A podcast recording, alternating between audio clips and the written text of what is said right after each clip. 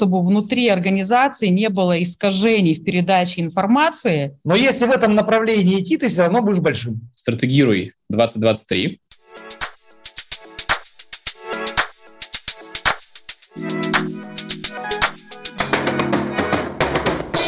Друзья, здравствуйте. Мы записываем очередной выпуск подкаста «Земля стратега» в преддверии форума «Стратегируй 2023». У нас в гостях Василий и Анна Герман, собственники холдинга «Дары Малиновки», есть еще другие бизнесы. И мы собираемся плотно поговорить про то, что происходит в аграрном секторе в стране. Анна, Василий, коротко, как ваше состояние настроения? Будем начинать. Состояние отличное. Меня зовут э, Герман Василий. Я основатель и председатель совета директоров агрохолдинга. Я Анна, я на сегодняшний момент в Дарах Малиновке собственник и директор. И у меня тоже прекрасное настроение, потому что у нас закончилась уборочная, и это всегда большая радость. И мы уже даже успели по этому поводу сделать финальный праздник. И вот проживаем результаты нашего полевого сезона. И, в общем, очень довольны, что она закончилась. вот. Как все прошло, я знаю, что были и сложности тоже. В итоге успешно получилось все.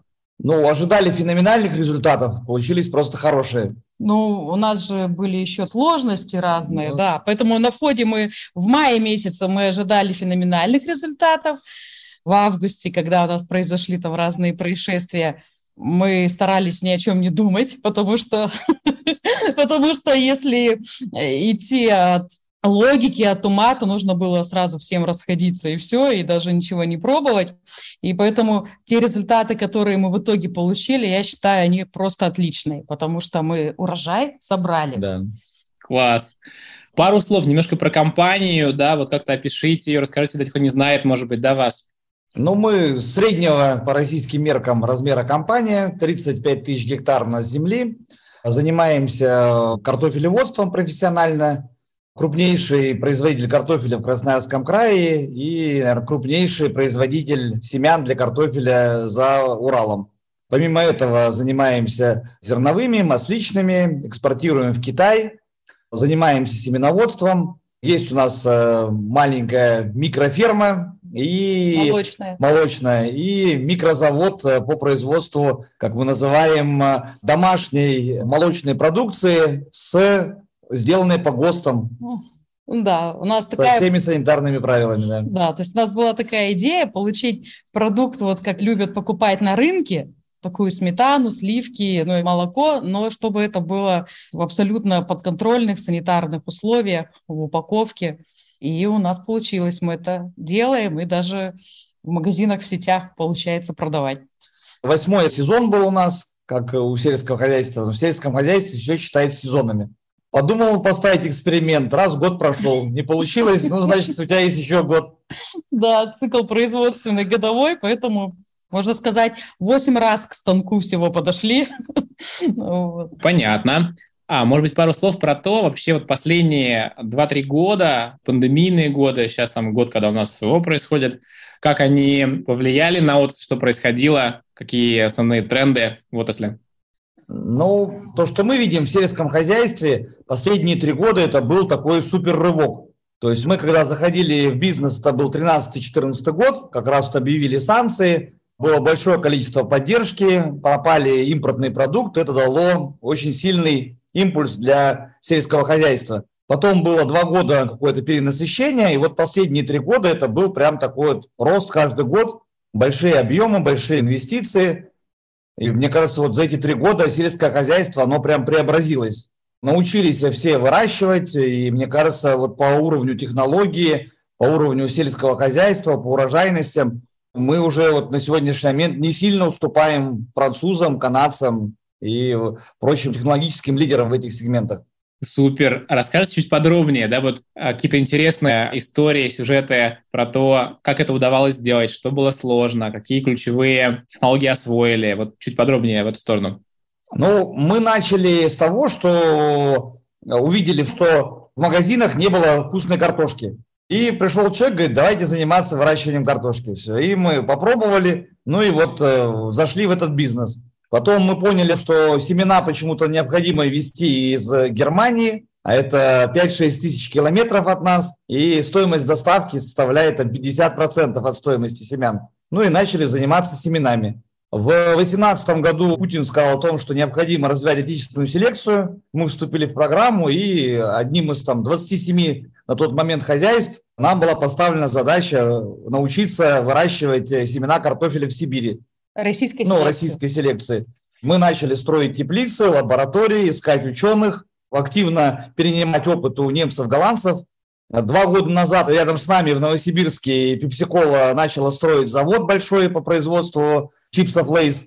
Мы как бы с ними договорились о том, что будем выращивать для них семена. Ну и все это происходило в условиях того, что специалистов в Красноярском крае по картофелю нету, никто в Сибирь ехать не хочет, все наоборот хотят как бы от нас уехать в теплые края. Да, Краснодар. Да, да поэтому для нас это было таким большим вызовом, что нужно было на своей шкуре, как бы на своем опыте учиться. И многое было наделано там ошибок, ну и вот последние 2-3 года мы уже с каждым годом становимся все мудрее и квалифицированнее, и будничнее. Ну, как бы уже мы понимаем, как мы это будем, какие будут результаты, что мы будем делать в случае каких-то там действий. Когда был коронавирус в 2020 году, тоже эта вот ситуация, она сложна тем, что у нас же очень короткий сезон, и поэтому вот нужно вот на этой неделе все посеять или посадить, а осенью нужно все убрать. А если в это время там 30% персонала заболело, то надо как-то это сделать без этого персонала. Да. В целом мы справились, как-то это все прошло. А вот как это, что это значит, если вот действительно нет людей? Как вы справились? Это всегда чудо, да? Ну как, ну живешь в деревне, как бы. Приезжаешь, как бы смотришь, но... Ну, я считаю, что это чудо, оно случается за счет нашего коллектива у нас есть вот такая команда, которая настолько любит свое дело, да, и настолько вот в такие сложные моменты вот так активизируемся, что получается как ядерный, как ядерный взрыв, вот такая вот э, сумма наших намерений. И случается, я говорю, мы каждый раз, когда это все проходит, садимся и думаем, как мы это сделали? Как мы это сделали? И мы уже знаем, что самое главное не думать, не анализировать, надо просто брать и делать. И такое ощущение, что как-то вот оно все складывается. Мне уже кажется, может быть, мы даже бы в шестером бы все сделали. А с другой стороны, ты начинаешь понимать, что если все сделать правильно и будут все ресурсы, то ну, можно взять и просто сделать там плюс 50%. Да, то есть мы при этом видим каждый раз, когда нам удается сделать вот такие вещи, мы понимаем, что, ух ты, в этом есть очень большой потенциал. И если мы более технологично, да, еще какие-то процессы простроим, то можем быть еще в разы эффективнее. Ну и все это сопровождается тем, что в Красноярске уже, наверное, 10 лет отрицательный уровень безработицы. То есть считается, что экономически есть какой-то нормальный уровень безработицы, он там 4% считается. Но вот в Красноярском крае в этом году 0,83. То есть... И нет. Да, я шучу, что человек, которого мы увольняем по дороге домой, он получает 2-3 предложения по цене выше, чем работал у нас. И как с этим работаете? Вот что делать с людьми? Как привлекаете людей? Ну, тут как, мы делаем ставку на более интенсивные способы, больше оборудования, более производительного оборудования. Фокусируемся на каких-то вещах, используем людские ресурсы ну, по максимуму. То есть это и из Азии, и там из центров реабилитации, и временные сотрудники. Ну, то есть вот прямо и студенты, и школьники для меня, например, если 5 лет назад, 6 лет назад у меня были сотрудники, которые нам подходят и не подходят, Теперь подходят все. То есть я научилась работать с людьми, то есть я смотрю на человека, вижу, чем он может быть полезен. Я говорю, окей, вот, вот этим и будешь полезен. Столько времени, сколько будешь, да, и поэтому, может быть, кто-то к нам в организацию там заходит на три месяца, кто-то на две недели, но мы стараемся за это время, пока он у нас, так посотрудничать, чтобы получить максимальную пользу. И поэтому уже нет такого вот черное-белое, там больше подходит меньше. Уже как бы, о, здорово, что умеешь делать? Умеешь в мешочек складывать? Отлично! На, складывай картошку в мешочек. Можешь какую-то программку написать? О, это круто, пиши. А у нас хорошо еще тем, что мы полный цикл. У нас производство полного цикла. Мы вот от меристемного размножения в лаборатории сами эти семена выращиваем, выращиваем потом в поле. Меристемное слово, можешь пояснить? Я такого слова не знаю. Клеточка растения, то есть там под микроскопом, в стерильных условиях, в лабораторных. Делается, отрезается почечка в специальную среду, в пробирочке, вкладывается и в специальных условиях растет. Апикальная меристема – это вот когда, знаешь, семечко вот тополя падает в асфальт, и оно вот так вот раз, и асфальт прорубает. Энергия жизни, вот эта вот э, ну, клетка, которая ну, самая первая идет. Вот. И поэтому у нас очень-очень-очень большой спектр специальностей. У нас от научных сотрудников там даже большой спектр, можно и почвоведением заниматься, да, и физиологией там растений, и всем-всем-всем. Вот. Плюс технология хранения, технология выращивания, технология переработки и мониторинг. Например, у нас там... Оператор дрона у нас есть. Да, вот у нас беспилотники есть, да, которые летают. Плюс... Что они делают? Ну, смотрят за всходами. Ну вот у нас территория 35 тысяч да, гектар, это километр на 350 километров обрабатываем. И вот у нас беспилотники летают, делают фотографии, чтобы мы видели качество всходов, где зашло, где не взошло, поспело, не поспело. И вот работа с базами данных, она тоже там для программистов. Ну вот участвуем во всех технологических, инноваторских вот таких разработках.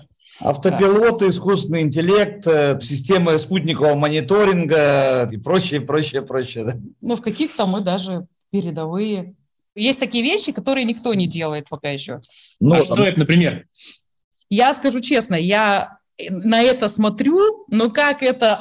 Ну вот смотрите, например, вот э, в этом году, то есть, ну, мы всегда приходим в Министерство сельского хозяйства Красноярского края, и там административное офисное здание. Мы говорим, давайте мы поставим свой роботизированный комплекс, э, чтобы продавать свою продукцию. Все, вот мы договорились, что его поставить. И, соответственно, у нас есть партнеры, Робби Маркет называется, они вот сделали компьютерную систему, которая позволяет э, обыкновенным холодильникам управлять, как будто это аппарат, который стоит в аэропорту. Ну, компьютерное зрение. То есть э, ты подходишь, подкладываешь карточку, тебе открывается дверь, ты берешь э, всю продукцию, которую хочешь, ставишь ее обратно, и искусственный интеллект видит, что ты взял. Ну, компьютерное зрение вот это все анализирует, да. потом... И вот э, конкуренты у этой компании – это компания Amazon. Где-то в каких-то вещах наши партнеры прогрессивнее, потому что у Амазона это стоит э, примерно там 5 миллионов долларов, а у нас 10 э, тысяч долларов. За холодильник, да? За холодильник, да. за холодильник, да. Ну, так вот там тоже вот сотрудничаем с тем, что есть, допустим, проблема, чтобы комбайн, когда шел обмолот, он э, меньше повторно захватывал поле. Потому что обычно, когда на глаз э, оператор смотрит, он обычно полметра, чтобы не пропустить что-то, делает перехлест. Перехлест, да. У Сбербанка есть проект, который позволяет использовать машинное зрение для того, чтобы без доступа интернета, потому что у нас на полях интернета нету, она позволяет э, управлять компьютером, как автопилотом, чтобы он как раз вместо вот этих 50 сантиметров делал 5-10. Ну, а это на 300 километров, да, понимаешь, вот эти 5-10 сантиметров, это и ГСМ, и время, и все-все-все. Ну, или, например, вот э, есть проблемы, связанные с тем, что есть поле, и, соответственно, для того, чтобы управлять машиной на этом поле, есть определенная логика, которая отличается для контроля, допустим, грузовиков, которые едут по федеральной трассе. Потому что по федеральной трассе мы понимаем, что машина всегда движется. Прямо. Прямо. А у нас получается, что если у тебя есть две точки, то у тебя может быть ситуация, что машина ехала из точки А в точку Б, а может быть, она зигзагом за это время там сделала... Из вот... точки А в точку А приехала, да? Все эти вещи, они находятся пока в процессе разработки. разработки пока есть... еще решений отработанных нет. Интересно, на стыке, получается, как бы, да, от машинного зрения, искусственного интеллекта который там с Амазоном конкурирует, до клади в мешочек, если можешь, вот сюда. Да, да, да, да, да, да, да. И плюс еще поговорили в Министерстве сельского хозяйства, там, да, на языке таком, а потом пришли в ангары и на фене поговорили. Потому что тоже вот такой спектр нужно уметь знать людей, поддерживать, разговаривать на их языке, чтобы был контакт. Поэтому это вот такая история тоже. А сколько, сколько человек в компании вообще работает? Сколько у вас людей? 500 человек. 600. Ну, в пик 600 человек работает. Вот. Как будто бы система, которая, ну, такая сезонность влияет, да, разные технологии, очень такой широкий спектр операций, которые делаете, разные люди, ограничения есть, сложная система. А вот вы лично, как управленцы, какие у вас такие самые важные фокусы внимания? Вот чем вы занимаетесь, как бы, на что вы внимание свое выделяете больше всего? Мой фокус внимания больше всего фокусируется на слаженности процессов. То есть мой фокус внимания, чтобы внутри организации не было искажений в передаче информации и чтобы было понимание смыслов, что мы сейчас вообще делаем, что, зачем мы сейчас что делаем. Вот. И заслаженность и красоту процессов через людей. Вот мой фокус внимания тут. Круто. Смыслы и слаженность и красота процессов через людей. Да через а людей. Можешь, раскрыть, как это вот ежедневно выглядит? Чем ты занимаешься? Ну, это выглядит, как будто я с утра до вечера просто сижу и болтаю. Ко мне приходит один человек, приходят группы, да, смотря какая задача. У нас есть такая практика проектной работы. Если мы какую-то задачу решаем, мы берем сотрудников из разных функциональных подразделений, да, и вот решаем какую-то там проектную задачу. И моя задача вот в этом процессе синхронизировать, увидеть, где искажения случаются, обратить на это внимание и сонастроить. Вот этим я занимаюсь. Пришли, проговорили, посмотрели, что сделали, что нужно, общее поле прошили, убрали искажения, синхронизировались, идем дальше. Сейчас ты говоришь, а я ну, понимаю, что видя там десятки компаний, работаю с большим количеством компаний, то история кросс-функциональной слаженности и осмысленности работы, она вообще сейчас, я думаю, что в менеджменте один из вызовов ключевых, потому что еще и постоянные изменения происходят. И вот я сейчас вижу чего, что компании привыкли работать по накатанной, и вроде все неплохо, вроде бы растет прибыль, там, да, обороты, и ты не понимаешь, что это просто итог привычек, люди привычно общаются, да, и кажется, все в порядке. Когда система перестраивается, выясняется, что взаимопонимания нет. Нужно постоянно людей сшивать, да, вот эта история. Ну вот красота нашей организации, вот агрохолдинга, за что я, я его больше всего люблю, больше всего внимания ему уделяю из группы компаний. Там невозможно сесть на накатанные. Потому что, во-первых, цикл каждый год. То есть он не то, что там неделька, неделька, неделька, да, ты там можешь что-то отстраивать, а год.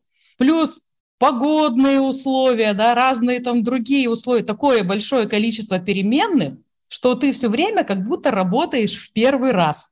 По сути, в организации в итоге на длинной дистанции остаются те люди в команде, которые очень гибкие. Mm. Плюс мы все время в организации, тоже это моя задача, фокус на том, что все время прорабатываем вот эту гибкость. То есть как-то себя поддерживаем, да, можно мышцы качать, можно вот эту вот внутреннюю гибкость время поддерживать, не костенеть разными там способами мы да, это делаем. И я всегда говорю, что в агрохолдинге, вот в сельском хозяйстве, ты как на серфе.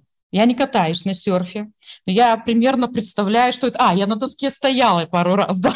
То есть это вот этот вот баланс, ты должен все время чувствовать малейшие изменения и тут же в моменте должен быть готов на них реагировать. Ну и в этом какая-то сила жизни. Невозможно там прилипнуть к чему-то. Тут очень прямо интересно а, про то, а как именно развиваете гибкость. Я знаю, что у тебя есть ты психолог тоже, да, вот у тебя есть разные грани, там, два образования. Что делаете, чтобы в людях появлялась такая гибкость? Ну, я не буду туда глубоко погружаться, да, мы используем все доступные, какие сейчас есть на рынке, ресурсы, практики, тренинги. И у нас в организации есть команда, группа людей, у нас это всегда есть, можно по желанию зайти, кто хочет, но у нас есть такая уже наработанная команда, где мы осознанно, там каждый день рефлексии пишем, да, что по этому поводу было. То есть у нас есть какие-то, мы ставим про гибкость какую-то себе практику, ее отрабатываем, рефлексируем, по этому поводу общаемся, задаем вопросы. То есть у нас вот такое вот живое Ну, в общем, это живое. Угу. Мы этому уделяем ежедневно внимание. То есть, вот у нас, например, ту же практику молчания, практику хорошего самочувствия или там настройки на здоровую цель мы делаем коллективно. Пишем так, ребят, вот такая вот, неважно, где ты сейчас в офисе, не в офисе, пишем, что вот сейчас вот так. Все, собрались, сделали. Ну, в общем, вот такая вот история, это у нас жизнь. По жизнь. сути, это агрохолдинг, где используются практики медитации да, в процессе деятельности. Ну, конечно, потому что нам же очень важно быть сонастроенным на природу, на погоду, на людей, на изменения. То есть мы должны вообще быть синхронизированы со всеми системами более высокого и более низкого порядка. Да? Мы вообще должны быть и здоровы, и радостны, и способны слышать, способны реагировать. И поэтому, как говорится, верим, не верим, кто-то больше, кто-то меньше, но делаем, потому что я считаю, что вот это, наверное, к вопросу, а как нам удается проскакивать такие сложные задачи, я считаю, что это из-за этого, потому что у нас есть вот такая вот синергия, такая слаженность и на уровне разговоров и домыслов, а на уровне практических действий в команде. Мне, конечно, хочется про это поговорить три, следующие три часа, потому что это да, самое... Да, да, это мы в другом месте поговорим, да. Да, да. Но понимаю, что да, формат интервью не предлагает. Ну, конечно, конечно. Это же тоже надо понимать, что у нас в организации есть и механизаторы, и какие-то другие люди, которым это все чуждо, и они, может быть, даже про это и знать не знают, и не слышат. Ну и слава богу, тут, как говорится, по доброй воле. Но это вот культура такая есть. Супер. Василий, расскажи да. про себя. На чем ты фокусируешься? Ну, хотел тоже еще, про этот год мы не поговорили, что этот год, вот мне он напоминает как квест. Весь вот с февраля месяца это был такой квест. Найди удобрение. Прибежал, нашел удобрение, хорошо, найди семена.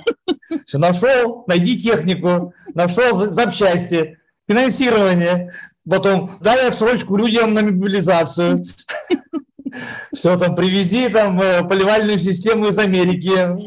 Пока вы искали семена, у вас вышло из строя 6 комбайнов, да? Решаете теперь такую проблему. Да. А чем я занимаюсь? Ну, мы растем каждый год на 40-70%. И в объеме, и получается в сложности. Ну, вот как так получается. И, по сути, от каждого, на каждом этапе требуется такое маленькое чудо геройство каждый день нужно, ну, потому что ну, по-другому просто ну, никак, иначе не успеешь. У меня был тоже партнер, он как говорил, надо куда-то влезть поглубже, а потом, когда будешь вылазить, если вылезешь, то герой.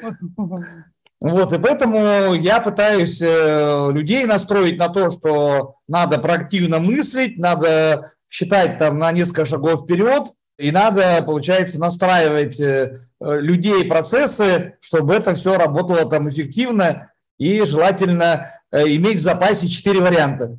Если вдруг как бы железных дорог не будет, то надо вывозить будет машинами, а для этого нужно там терминал отгрузки сделать. А для этого, если его нет, надо сварить там из там палок, э, чтобы это можно было вот в чистом поле сделать. Ну, наверное, процентов 70 получается, процентов 30 ну, сливается. сливается, ну, потому что недооценили уровень сложности или там не успели. у людей какой-то внутренний ресурс закончился, они говорят, все, мы не можем, все, никак. Ну, тогда отступаешь там на неделю, потом приходишь, говоришь, ну, все, теперь новая идея. Такой как бы стратег и человек, который дает импульс делать эти маленькие чудеса каждый день, в общем, да? Ну, как я вижу, да, ну, как мы как компания видим, что Василий у нас тот человек, который всегда знает, что нужно делать. Ребят, надо делать это. Ребят, вот посидит, почувствует. Ну, прям сложно, да, вот в этом году были очень сложные. Он посидит и говорит, надо вот так делать. Ну и все, и очень большое доверие, если Василий говорит, что это надо делать. Моя уже задача этот процесс подхватить, организовать, вдохновить, да, и это сделать. Это очень ценно, когда есть понимание, каким должен быть следующий шаг. Василий, а можешь про это сказать? Когда сложные задачи, они прилетают вот так вот, как бы говоришь, да, в этом году. Как ты ищешь решение? Что ты для этого делаешь? Как ты об этом думаешь? Ну, мне повезло, что у меня как-то образование было какое-то там масштабное. Я сначала хотел быть химиком, потом политиком, потом стал экономистом, программистом. программистом. Ну и у меня есть успешных, наверное, там 10 бизнесов, и я вот по роду, там, допустим, одного из бизнесов посмотрел 10 тысяч проектов, пообщался с людьми, ну и поэтому у меня есть, условно, насмотренность, ну и есть какое-то стратегическое видение. Я сразу же как говорю, что надо смотреть на цель. Все, ставим цель, допустим, пятилетнюю, суперамбициозную, ну и понимаем, как не идти. Когда вот ты уже понимаешь о том, что ну, вот как стать, допустим, крупнейшим производителем картофеля в мире. Ну, то есть задача абсурдная, но на самом деле там есть какие-то определенные шаги. Так ведь?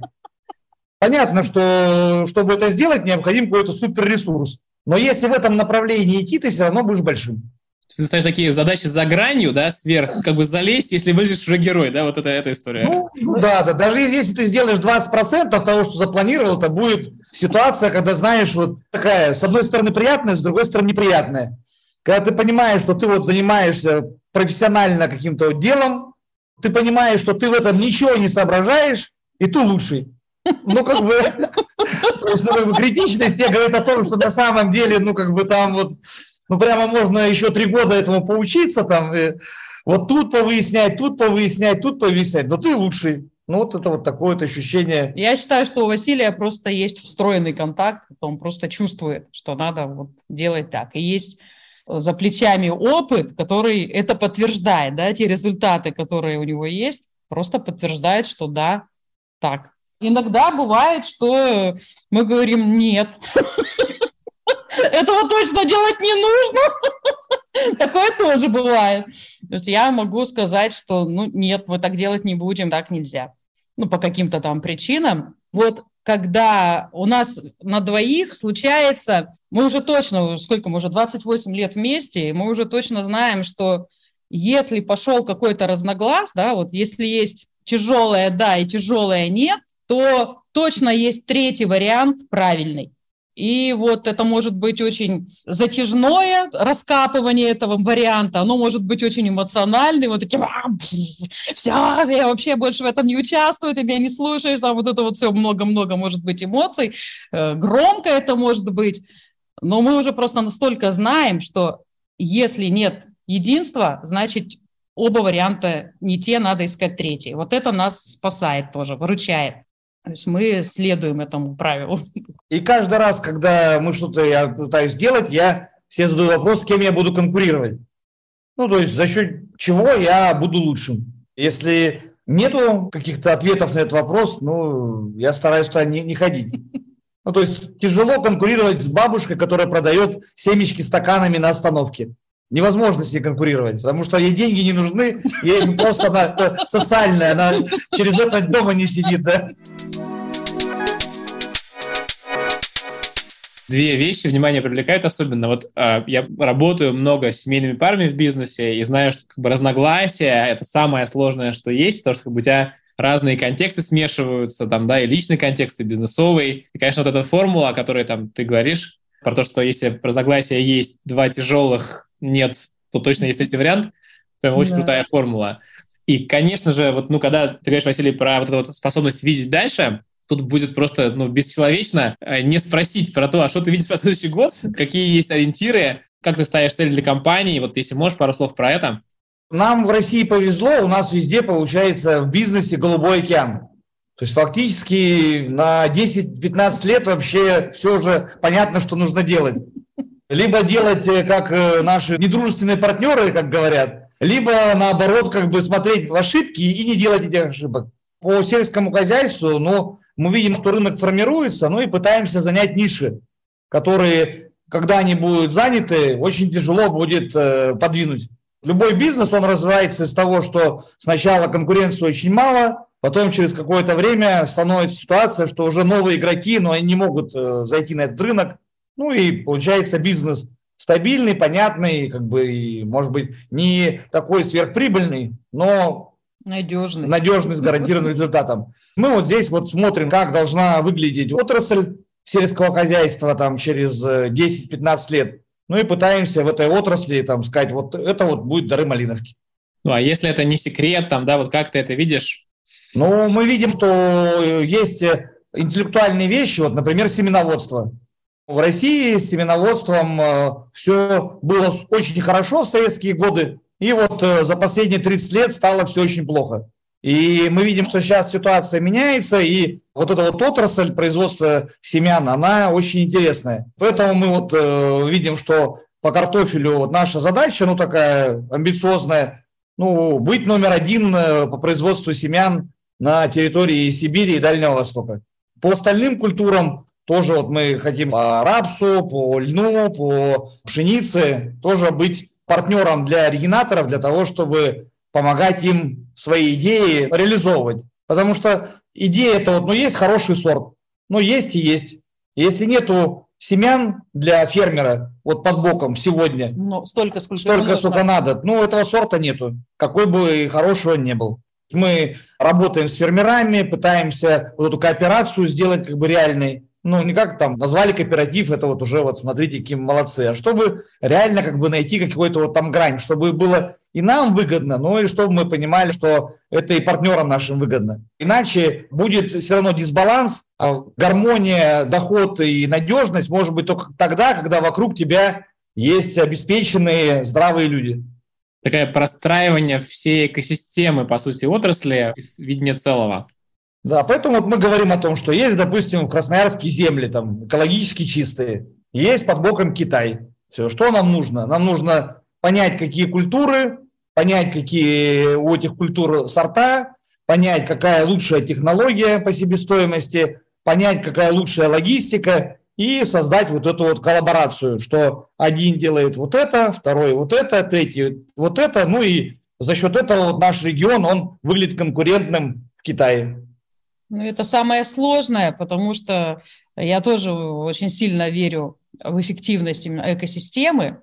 И вот тут очень трудно, потому что все равно вот это вот какое-то есть в сознании там, может быть, недоверие, или, может быть, просто нет опыта вот такого сотрудничества, может быть, нет опыта получения результатов каких-то положительных от такого сотрудничества. И поэтому очень трудно. Есть такое, что мы производим семена, но вот м-м, покупать семена у наших конкурентов, которые вот с нами там на соседнем поле, нет. Мы лучше будем брать их у немцев, вести их 5000 километров и будем тешить себя надеждой, что, возможно, это как-то ослабит конкуренцию конкурента ослабит, который производит семена, да, и я там на этом выиграю.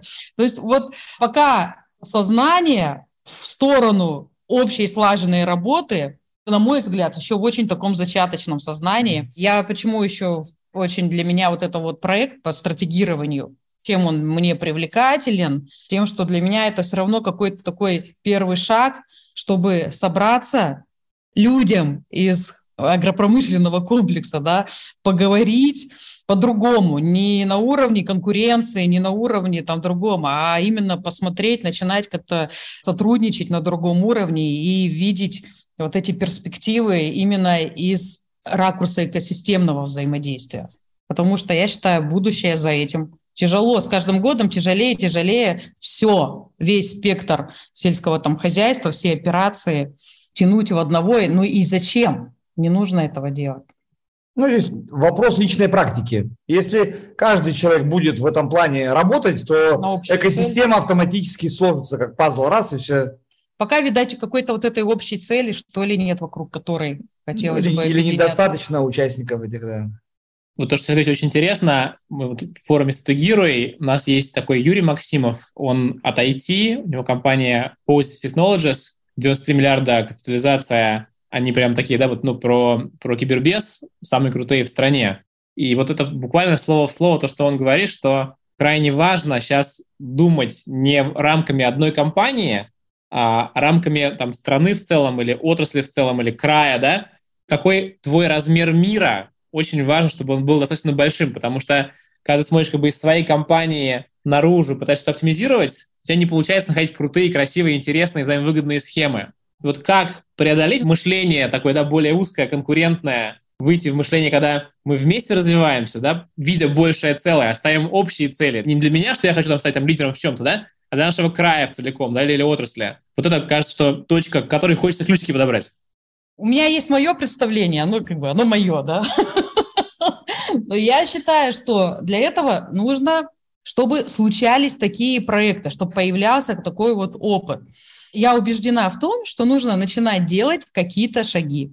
Мы со своей стороны включаемся, есть кооперативы, мы туда идем. Они могут быть более эффективны, менее эффективны, но мы идем именно с этим намерением, с этой целью и что-то там делаем да, из этой цели. Есть какие-то федерации там у нас, да, агрофедерация там. Мы туда идем и тоже с этой целью. Оно точно там где-то лучше, где-то хуже, но надо просто делать, делать, делать и делать. Может быть, даже на стратегирование, да, я не знаю, сколько приедет. Пригласили многих людей, пообщались с многими. Приедет две организации. Ну, окей.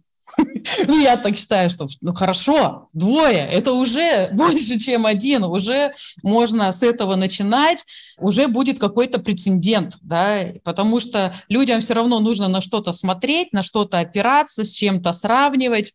Тяжело бывает делать с нуля, да, когда ты знаешь, что ты сейчас на что-то будешь тратить время, тратить деньги, ресурсы, ты точно знаешь, сколько ты потеряешь, но еще совсем не понимаешь, а что ты получишь в результате, да, и очень неохотно тогда туда движение происходит. Mm-hmm. Вот. А, а это экосистемное такое взаимодействие, но оно же новое, ну, точно нас в школе не учили мыслить такими категориями. У нас нет опыта осознанного да, создания вот таких даже микро каких-то экосистем, там, небольших. Э, там, вот. И поэтому я считаю, что нужно просто что-то для этого делать, не отчаиваясь. Возможно, наши дети уже будут мыслить иначе, видеть какие-то результаты, будут усиливать. Для меня это процесс эволюционный. Ну, вот я считаю, что это исключительно эволюционный процесс, его нельзя вменить, сказать, так, друзья, завтра живем. Ну, знаешь, как это? Завтра все организации будут бирюзовые. Как бы бирюзовых людей нет. Что делать? Ну, вот так вот. Но я считаю, что если ты об этом думаешь, если у тебя есть такие намерения, это уже больше, чем ничего. Нужно двигаться. То есть, если резюмировать, то нужны хорошие, реальные примеры, кейса, да, вот такого экосистемного взаимодействия, которые потихонечку как бы показывали, что этот вариант возможный. Ну да, для меня, потому что это экосистемное взаимодействие, оно точно не из насилия. Это точно, когда, ой, я тоже хочу в этом участвовать. Бывает даже, что я хочу в этом участвовать, но еще не знаю, не умею, не получается, да, потому что там другие правила да, там другие внутренние настройки, там другие отношения, другой уровень там соблюдения договоренности, да, там, ну, прям вообще сознание немножко должно быть другое.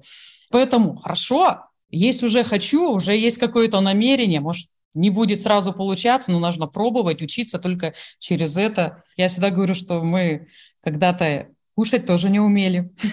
Да, был такой период, когда ложкой в рот не попадали. Да, тоже... дочь, вот только что мы отошел, да, полтора года это, да. этим занимались, да. Да, ну вот, мы этому уделяли внимание, и главное делать. А учитывая, что сейчас изменения все случаются очень быстро, очень быстро, да, нарастают все вот эти изменения, поэтому я вообще верю в это. А, есть вопрос для меня очень важный, как будто уже поговорили, даже про это коснулись э, немножко, и есть уже такой ответ разбросан по нашему разговору. Как вы считаете, сегодняшний бизнес в России, какой он, про что он, какие характеристики вы выделили? Ну, мне кажется, он становится взрослым, потому что он становится ну, реально сложным, он становится крупным, и, мне кажется, он э, становится заинтересованным в развитии страны. Потому что вот событие вот этого года показало всем, что ну, на самом деле, как говорится, кто тебя будет любить, кроме как родная мать?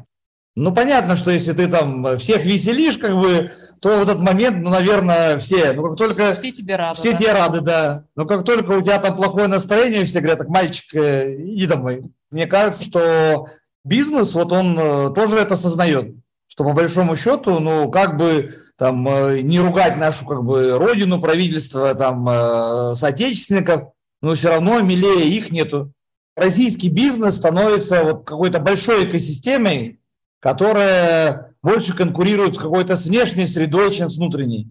И задачи, которые стоят перед бизнесменами, они такие вот как раз э, масштабные. Что раньше бизнес был атомарный, что нужно было там из Европы что-то принести, здесь продать. А сейчас получается, что надо подумать, кто это произведет, кто там что-то привезет, кто это сделает. И как сделать так, чтобы это было стабильно, потому что ну, бизнес может работать только в стабильных условиях, ну, зарабатывать. У нас прям стабильные условия. Я сейчас поспорю. Давай, давай, интересно. А, что интересно, потому что тут надо понимать, что о чем говорит Василий, ну, как бы он, конечно, не работает не в стабильных условиях, да, мы же не, не работаем, и тоже зарабатывают, и поэтому я тут слышу какое-то противоречие тому, что происходит, и думаю, что он имеет что-то в виду не то, что говорит, или не то, что я слышу. Ну, это я про себя, да, может быть, чего. Как я понял, да, как я понял, что стабильно не в смысле нет изменений, да, а в смысле, когда есть сотрудничество в экосистеме, которое делает ее устойчивой. Да, и вот сейчас взросление компаний, да. не купи-продай просто, как бы, да, вот, а я понимаю, что мне нужно как-то создать вокруг себя более устойчивую среду. Про это, про это говоришь? Да, Ну да, что общая цель есть. И... А вопрос устойчивости или вот этой колебаний, он заключается в том, что, ну как, любая живая система, она настроена на изменения. Но если эти изменения, они прям, ну как, ледниковый период, понятно, что все там вымерли. То есть не должно быть вот таких. Мирный. Должно быть э, в зоне, условно говоря, э, жизнеспособности. жизнеспособности. Понятно, это очень интересно слушать. Ответы разных лидеров. Буквально вчера было интервью. Человек говорит, ну что понятно в России, какой бизнес? Максимально горит спринтовый, что-то быстро сделать, как бы, да, и вот такой другой взгляд, да? Интересно. Анна, что добавишь здесь по этому вопросу? Как ты видишь? Про бизнес? Да, как ты его чувствуешь? Вот бизнес России сегодня, что это, какой он? Я не считаю себя тут каким-то экспертом, чтобы да, сказать, там, какой он. Но вокруг меня такое сообщество бизнесменов, которые стали неравнодушны к тому, что останется после их деятельности. То есть им становится, вот я наблюдаю, что им становится важным чтобы случилась какая-то созидательная деятельность, чтобы их деятельность была каким-то вкладом в общее развитие страны. Но мы, может быть, в производстве, да, у нас производство, у нас много людей из производства. Производство – это всегда созидательное, да, производство – это всегда там стройка, это всегда инвестиции в оборудование, в инфраструктуру. Но я вижу, что слышу, и слышу, что когда разговариваю с бизнесом, для них это становится важным. Вот меня это очень радует. Вот. Ну, Хотят, чтобы люди, кто в сфере дизайна, чтобы наши люди носили красивую одежду, которая производится нашими дизайнерами. То есть вот появляется вот такая патриотичность в использовании своей продукции, и кто-то, я знаю, что прям, ну вот мы, в частности, если будет выбор, мы возьмем отечественное потому что хочется вот поддерживать своих. И вот это вот, я считаю, здорово. То есть меня вот это радует, потому что это прирастает. Ну, ну а с другой стороны, большое количество людей, оно уезжает из страны, ну, потому что это такой, как выбор. То есть до этого можно было быть на два лагеря, а сейчас говорят, ну все, давайте определяйтесь, вы здесь или там. Нормально, когда людям дают реальный выбор, они выбирают. Ну и бизнесы, видишь, тоже разные. Можно быть вне России что-то делать, там, не знаю, те же какие-то программисты и прочее, что-то вносить все равно свой вклад, да. А есть бизнесы, которые Земля, она всеми признаками прикреплена, всеми точками территориально, и тут вот так. Ну, как бы нет, осуждения нет. Я считаю, что любой вариант, все хорошо. Все хорошо. Все идет так, как должно идти. Что будет, посмотрим. Я в этом смысле опираюсь на то, что в сегодняшнем дне есть задачи, бери, делай и радуйся, что, что удалось тебе сделать то, что удалось. Завтра проснешься, посмотришь, какой будет день, скорректируешь с утра свои задачи относительно дня, а может быть и в обед еще их скорректируешь, да, может быть еще и вечером. Вот просто бери и делай все, что можешь в каждый момент времени. И все. Вот мне в этом смысле очень нравится фраза «делай, что должно, и ты узнаешь свою судьбу». Я вот на нее всегда опираюсь в минуты отчаяния, ну, когда кажется, ай, все пропало, все пропало, думаю, так, что я могу сегодня сделать? Вот иду и делаю, и все. Мне кажется, прям вот на этой ноте можно закончить, потому что кажется, что эта фраза для многих людей и в этом году, и в следующем может сыграть важную роль. Спасибо вам большое за беседу. Мне да, тоже большое спасибо за доверие, за интерес, за время. Всего доброго. Счастливо.